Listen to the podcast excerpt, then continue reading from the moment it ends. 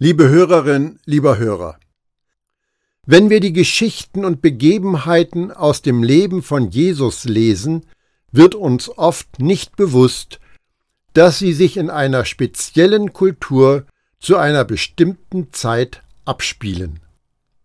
Informationen über Sitten und Gebräuche im Judentum des ersten Jahrhunderts können den Text erhellen und für uns aussagekräftiger machen.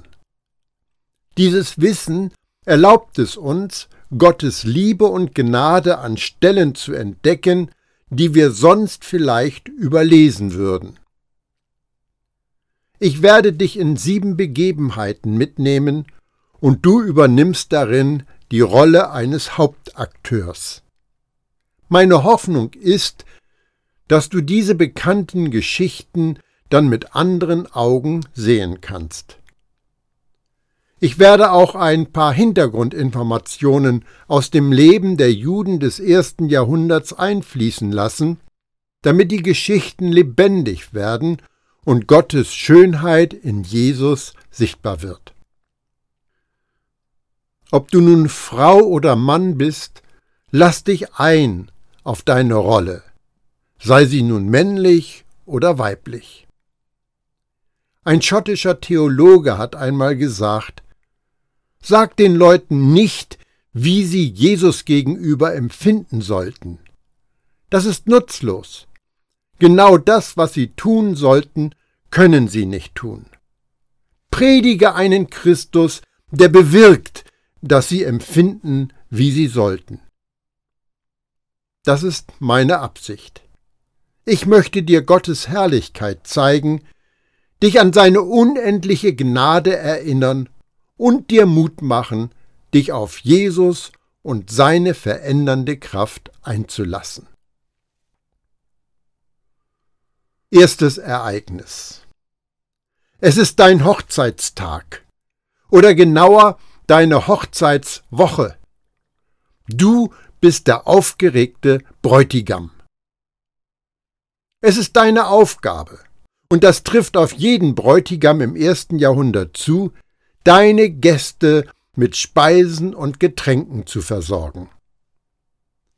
Die Hochzeitsfeierlichkeiten laufen wunderbar ab, bis der Wein ausgeht. Dieses Versehen ist deine Schuld. Du hast dabei versagt, richtig vorauszuplanen, was die Menge des benötigten Weins betrifft. Und im Dorf gibt es keinen Weinhändler. Einige deiner Gäste suchen schon nach Wein, aber sie finden keinen. Bei einer Hochzeitsfeier zu wenig Wein eingeplant zu haben, ist eine gesellschaftliche Blamage. Eine Schande. Es macht dich auf Jahre hinaus zum Gespött des Ortes. Du fühlst dich gedemütigt. Du hast keine Idee, was du tun solltest und könntest. Du bist nervös und fürchtest die Reaktion der Gäste. Unter den Gästen ist Jesus von Nazareth. Er erfährt von deinem Dilemma und hat Erbarmen mit dir und deiner lieblichen Braut um dich am größten Tag deines Lebens vor sehr unschönen Peinlichkeiten zu bewahren, tut Jesus das Unmögliche. Er macht aus Wasser, das in sechs großen Steinkrügen bereitsteht, Wein. Aber es ist nicht der landestypische Wein. Jesus sorgt für guten Wein, der viel besser ist als die ursprüngliche Partie, die du beschafft hattest. Und nicht nur das. Jesus sorgt für gut 600 Liter von dem exzellenten Wein. Das sind mehr als 800 Flaschen. Was erlebst du hier? Der Herr, Jesus Christus, hat deine Schande zugedeckt. Er hat deine Blamage im Nichts aufgelöst. Er hat dein Versehen ausgelöscht. Und er hat das in verschwenderischem Überfluss getan. Und trotz deines Fehlers, trotz deines Versagens, Jesus lässt dich am Ende als Held dastehen. Deine Gäste schwärmen davon, wie unbeschreiblich gut der neue Wein ist, und sie rechnen es dir zu. Nun, das ist doch ein unglaublicher Herr, oder nicht? So einen Herrn kann ich lieben. Du auch? Zweite Begebenheit. Du bist vom zehnten Halswirbel an abwärts gelähmt. Wegen deiner Behinderung hat deine Familie dich verstoßen, wie die meisten Juden deiner Tage, denn sie sind zu dem Schluss gekommen, dass du ein von Gott verfluchter sein musst. So halten sie gebührenden Abstand von dir. Der heilende Prophet, der Jesus von Nazareth genannt wird, hat das Zentrum seines Wirkens nach Kapharnaum verlegt. Das ist der Ort, in dem du wohnst. Er hat ein Haus gepachtet und viele kommen, um ihn zu sehen und zu hören. Du hast wir Freunde, die dich lieben. Weil sie dich geheilt sehen möchten, schleppen sie dich zu Jesus. Eine undurchdringliche Menschenmenge belagert den Eingang und als man euch kommen sieht, rücken die Leute noch enger zusammen. Kein Durchkommen. Aber deine Freunde geben so schnell nicht auf. Sie haben verrückte Ideen, und sie hieven dich auf das Flachdach des Hauses und brechen ein Loch in das Dach. Dann binden sie Stricke an die Enden der Matte, auf der du liegst, und lassen dich durch das Loch ins Wohnzimmer zu Jesus hinab. Und dann liegst du vor den Füßen von Jesus. Du schaust zu Jesus hinauf, erfüllt mit Angst, aber auch mit Hoffnung. Du kannst in Jesus Augen lesen, dass er über dich erstaunt ist und verblüfft von dem Glauben deiner Freunde. Liebevoll schaut er dir in die Augen und sagt zu dir, Mein Sohn. Sohn. Das ist ein Wort, das du seit Jahren nicht mehr gehört hast, nicht mehr seit deine Eltern sich von dir abgewandt haben. Tränen schießen dir in die Augen. Jesus sagt, deine Sünden sind dir vergeben. Dann spricht Jesus dir die Heilung zu und schickt dich mit deiner Matte nach Hause, auf deinen eigenen Füßen mit einem nie gekannten Glücksgefühl und voller Dankbarkeit gehst du davon. Nun, das ist doch ein erstaunlicher Retter, oder nicht? So einen Retter kann ich lieben. Du auch? Dritte Geschichte. Du bist eine Frau, missbraucht, vom Leben vergessen und unbarmherzig behandelt. Du hast einige Scheidungen hinter dir, ein Mann ist gestorben, die Liebe hast du längst abgeschrieben und jetzt lebst du unverheiratet mit einem Mann zusammen. Du gehst zum Brunnen, um Wasser zu holen. Weil du den Tratsch, das heimliche Geflüster, die blöden Bemerkungen, das freche Grinsen nicht mehr ertragen kannst, gehst du in der größten Mittagshitze zum Brunnen, wenn keine anderen Frauen da sind. An diesem besonderen Tag siehst du allerdings einen Mann am Brunnen sitzen. Er sieht erschöpft aus. Du beobachtest ihn argwöhnisch aus den Augenwinkeln und ignorierst ihn und der Mann macht etwas Ungeheuerliches. Er spricht dich in der Öffentlichkeit an. Du bist schockiert und alarmiert. Denn ein jüdischer Mann spricht niemals in der Öffentlichkeit mit einer Frau, mit der er nicht verheiratet ist. Und schon gar nicht mit einer Samaritanerin. Dieser Mann spricht dich nicht nur an, er bittet dich um eine Gunst und weiß seltsamerweise ziemlich genau über dein Leben Bescheid, einschließlich deiner gegenwärtigen Situation. Aber sonderbar ist, offensichtlich verachtet er dich deswegen nicht. Kein dummer Spruch, keine anzügliche Bemerkung. Du hältst diesen Mann für einen Propheten, und dann hörst du eine der größten Wahrheiten, die ein sterbliches Wesen jemals zu hören bekommen hat. Und dann geht er auch noch mit in deine Stadt und bricht mit jüdischen Sitten und Regeln, indem er dein Besteck und Geschirr benutzt und mit dir und deinen samaritanischen Nachbarn isst, obwohl den Juden das doch streng verboten ist. Zum ersten Mal in deinem Leben triffst du auf einen Mann, der dich wirklich liebt und für dich sorgt. In deinem Herzen keimt Hoffnung auf. Du kannst wieder lächeln. Du spürst, tief in dir hat sich etwas verändert. Nun, das ist ein bemerkenswerter Christus, oder nicht? So einen Christus kann ich lieben. Du auch? Vierte Begebenheit. Du bist einer der Jünger, der Jesus sehr nahe steht. Mehr als drei Jahre bist du mit ihm unterwegs gewesen. Aber unglücklicherweise kamst du immer wieder in unschöne Situationen. Einmal ist er auf dem Wasser gegangen und hat dich zu sich gerufen. Aber du wärst fast untergegangen, weil dir plötzlich das Vertrauen fehlte.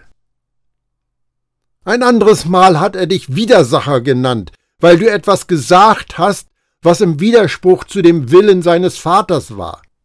Dabei hast du es doch nur gut gemeint. Als Jesus vor deinen Augen verklärt wurde, hast du wie von Sinnen losgeplappert und wolltest drei Hütten errichten. Gott, der Vater, stoppte dich vom Himmel herab.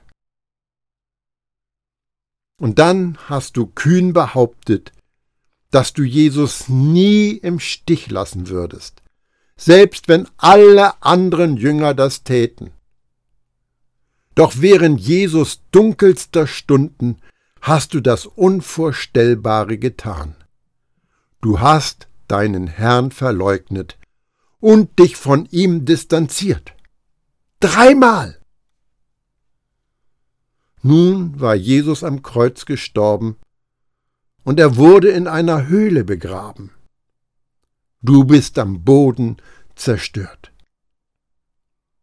Die Last der Schuld und der Selbstverurteilung ist nahezu untragbar für dich.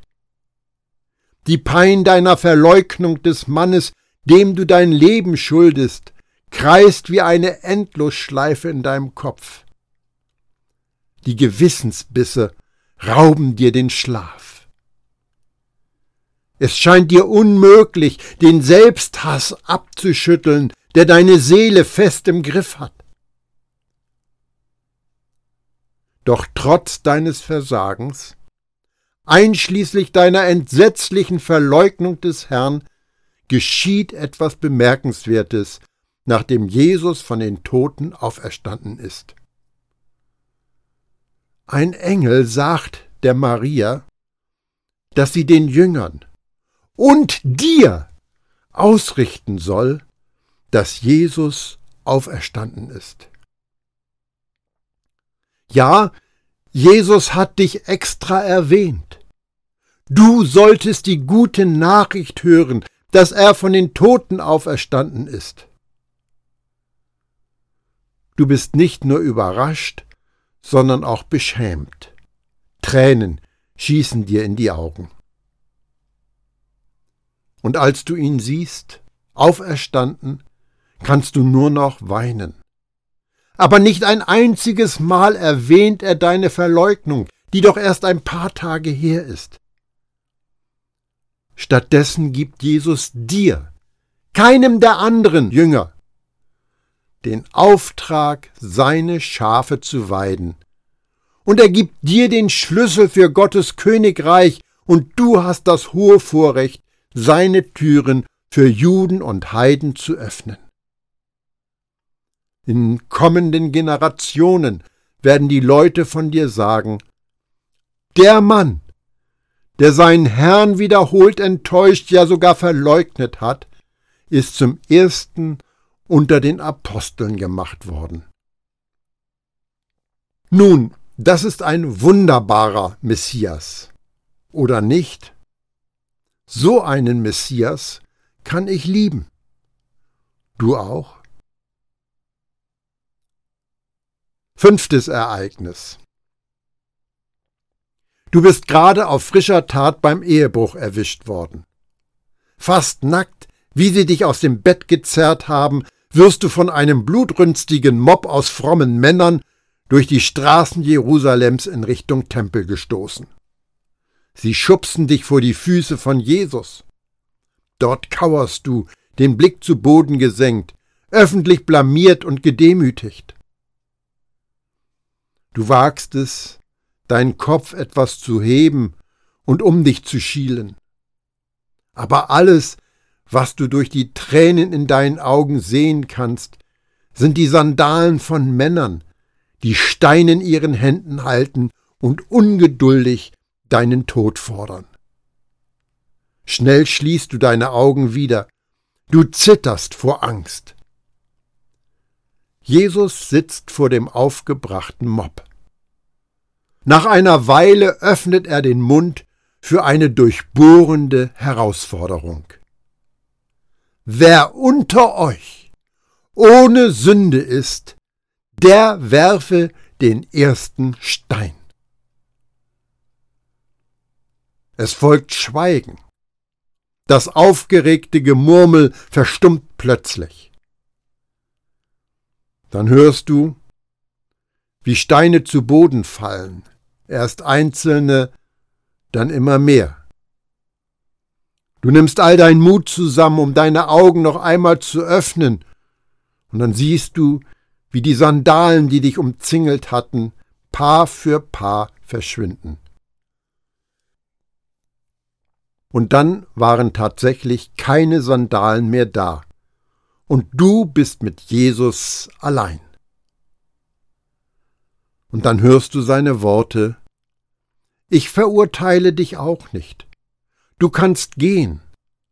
Lass dich aber durch nichts mehr von Gott trennen. Nun, das ist doch ein außergewöhnlicher Gott, oder nicht? So einen Gott kann ich lieben. Du auch? Sechste Geschichte. Seit zwölf langen Jahren leidest du an einer hässlichen Krankheit. Dein Leiden hat dein Leben zerstört. Seit zwölf Jahren bist du in Quarantäne. Seit zwölf Jahren hast du keine menschliche Zuneigung mehr erfahren, weder von Freunden noch von der Familie. Du wirst als unrein angesehen, unwürdig für eine Berührung oder Umarmung. Was noch schlimmer ist, die Krankheit in dir ist unheilbar. Du hast ein Vermögen zu den Ärzten getragen, aber keiner von ihnen konnte dir helfen. Du hast alle Hoffnung verloren. Dann hörst du, dass ein junger Prophet in die Stadt gekommen ist. Er ist bekannt und berühmt für seine Wunderheilungen, selbst bei aussichtslosen Fällen. Du rennst auf die Straße, um diesen Propheten zu finden. Du kannst ihn nirgends sehen, aber dir fällt eine große Menschentraube auf. Jemand ruft dir im Vorbeirennen zu, Jesus von Nazareth ist in der Menge. Du riskierst alles. Deine Verzweiflung treibt dich, mit den eng zusammenstehenden Menschen auf Tuchfühlung zu gehen. Dir ist voll bewusst, dass du alle, mit denen du in Berührung kommst, unrein machst. Dir droht gesteinigt zu werden. Aber das ist dir jetzt auch egal, du hast nichts mehr zu verlieren. Wenn es stimmt, was du über diesen wunderwirkenden Propheten gehört hast, reicht es, wenn du nur sein Gewand berühren könntest, dann wärst du geheilt. So unauffällig wie möglich zwängst du dich durch die Menge und lässt dich hinter Jesus auf die Knie fallen. Aus dieser bodennahen Position streckst du deine Hand nach dem Gewand von Jesus von Nazareth aus. Sofort bleibt er abrupt stehen und fragt in die Menge, Wer hat mein Gewand berührt? Du bist zu Tode erschrocken. Hier hockst du nun, eine unreine Frau, die einen heiligen Mann berührt hat, der nun auch als unrein gilt. Er fragt noch einmal. Der Druck wächst. Schließlich gibst du es zu, dass du es warst, die den heiligen Propheten berührt hat. Aber zu deiner Überraschung macht Jesus dir keine Vorwürfe, auch die Menge nicht. Stattdessen lobt er deinen Glauben und nennt dich sogar Tochter. Ein Wort, das du seit Ausbruch der Krankheit nicht mehr gehört hast. Nach zwölf schrecklichen Jahren darfst du wieder die Berührung durch einen anderen Menschen spüren. Jesus hat dein Leben wieder in Ordnung gebracht und Schande und Schmerz von dir genommen. Er ließ eine Berührung zu und machte dich heil, sogar als du noch unrein warst. Nun, das ist ein ungewöhnlicher Heiler, oder nicht? So einen Heiler kann ich lieben. Du auch? Siebte Geschichte. Du warst in finanziellen Schwierigkeiten, darum hast du etwas getan, was dich bei deiner Familie und deinen Freunden in Ungnade fallen ließ. Du machst mit den Römern gemeinsame Sache, du bist Steuereintreiber geworden. Deine Landsleute sehen in dir einen Verräter, und das zu Recht. Die römische Besatzungsmacht hat das jüdische Volk über lange Zeit unterdrückt und misshandelt. Und anstelle dich auf die Seite deines eigenen Volks zu stellen, dienst du dem Unterdrücker aus Gier nach dem Geld. Jetzt wirst du von deinen eigenen Brüdern gehasst, du bist davon ausgeschlossen, jemals wieder in einem jüdischen Heim ein Mahl mit Freunden zu dir zu nehmen. Du bist vom Besuch der Synagoge ausgeschlossen. Du bist in deiner eigenen Verwandtschaft nicht mehr gern gesehen. Jesus von Nazareth besucht deine Stadt. Die Geschichten, die du über diesen ungewöhnlichen Propheten gehört hast, haben dich in ihren Bann gezogen.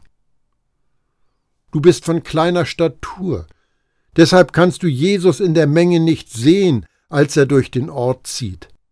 Darum kletterst du auf einen Baum um einen Blick auf ihn zu werfen. Jesus entdeckt dich, wie du ihn da aus dem Blätterwerk beobachtest. Und dann passiert etwas Schockierendes. Er lädt sich bei dir zum Essen ein.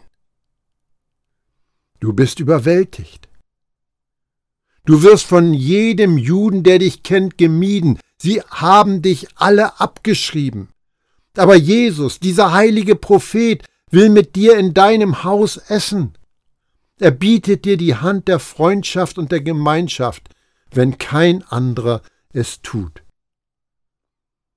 Gottes unerschöpfliche Gnade berührt dein Leben durch eine überraschende Einladung und dein Leben verändert sich. Nun, das ist doch ein großartiger Erlöser, oder nicht? So einen Erlöser kann ich lieben. Du auch? In jeder Geschichte, die ich erzählt habe, öffnet sich ein Fenster, durch das wir sehen, wie Gott ist. Denn Jesus ist Gottes menschliches Gesicht. Über all das hinaus, was Jesus auf dieser Erde tat, um Gottes Herrlichkeit sichtbar werden zu lassen, vollbrachte er noch etwas anderes, etwas Unvorstellbares. Jesus von Nazareth erlitt eine der grausamsten Hinrichtungsmethoden, die sich Menschen ausgedacht haben. Nun zeige ich dir, was Jesus, dein Herr und Retter, am Kreuz vollbracht hat. Er nahm das gesamte System der Welt, das im Aufruhr gegen Gott ist. Kolosser 2, Vers 20. Wenn ihr zusammen mit Christus den Prinzipien dieser Welt abgestorben seid, weshalb tut ihr dann so, als würdet ihr noch unter ihrer Herrschaft leben? Er nahm die gesamte alte Schöpfung, die gefallen und verderbt ist. Kolosser 1, Vers 20. Durch ihn hat er alles mit sich selbst versöhnt. Durch sein Blut am Kreuz schloss er Frieden mit allem, was im Himmel und auf der Erde ist. Er nahm das Gesetz des Mose und den damit verbundenen Fluch. Galater 3, Vers 10. Denn alle, die auf die Einhaltung des Gesetzes vertrauen, sind unter einem Fluch, denn es steht geschrieben, Fluch über jeden, der nicht alles erfüllt, was im Gesetzbuch geschrieben ist. Er nahm unser Fleisch, unsere alte, von Adam geerbte Natur.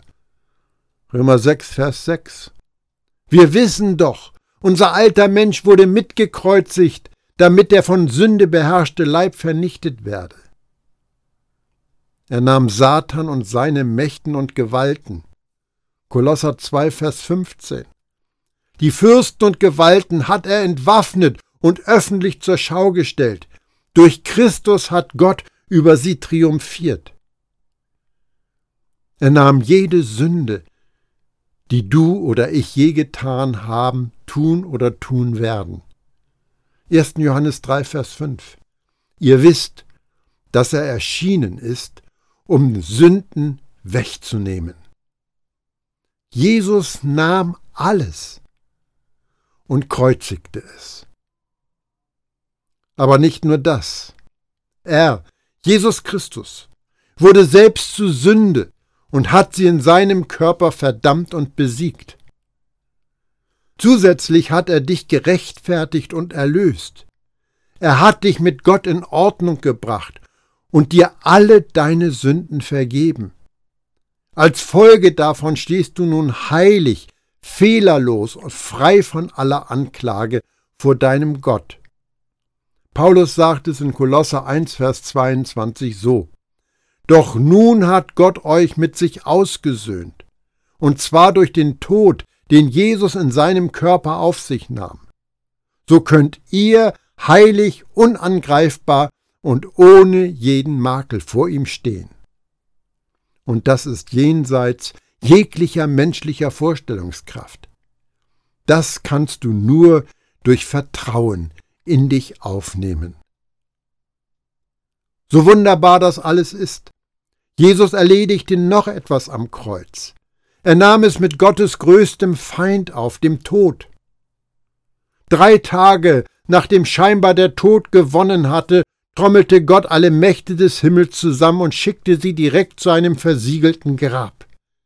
In den Körper von Jesus von Nazareth kam das Leben zurück und der Tod starb. Nach seiner Auferstehung holte Jesus im Zentrum der himmlischen Macht tief Luft und hauchte dann sein Leben in seine Jünger. Der einzigartig geborene Sohn wurde der Erstgeborene unter vielen Brüdern, und die wurden Söhne und Töchter des lebendigen Gottes.